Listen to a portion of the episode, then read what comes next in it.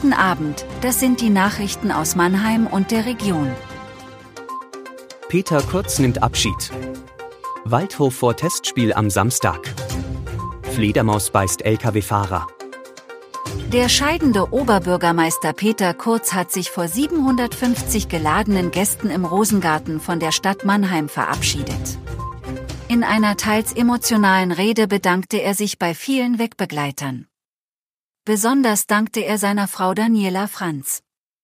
Kurz zog auch Bilanz seiner 16-jährigen Amtszeit.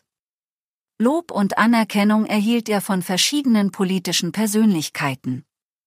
So sagte sein Nachfolger Christian Specht, Kurz habe sich in besonderer Weise für Mannheim verdient gemacht. Der 3. August ist der letzte Arbeitstag von Peter Kurz als Mannheimer Oberbürgermeister.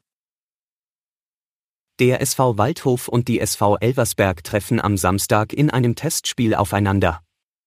Waldhof-Trainer Rüdiger Rehm sprach vor der Partie von einer großen Herausforderung. Rehm will eine Formation aufs Feld schicken, die in groben Zügen schon der Startelf für den Drittliga-Auftakt in zwei Wochen bei 1860 München ähneln könnte.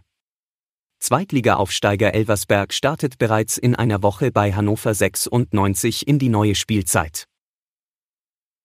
Bei einer Streifenfahrt haben Polizeibeamte einen stehenden Sattelzug auf der A61 entdeckt. Der Fahrer war von einer Fledermaus angegriffen worden und hatte eine blutende Bisswunde an der Schläfe davongetragen. Gemeinsam mit dem Fahrer suchten die Polizisten das Tier in einem Spalt oberhalb der Schlafkoje. Ein weiteres Streifenteam brachte ein Fangnetz zur Unterstützung. Damit wurde die Fledermaus eingefangen und danach wieder in die Freiheit entlassen.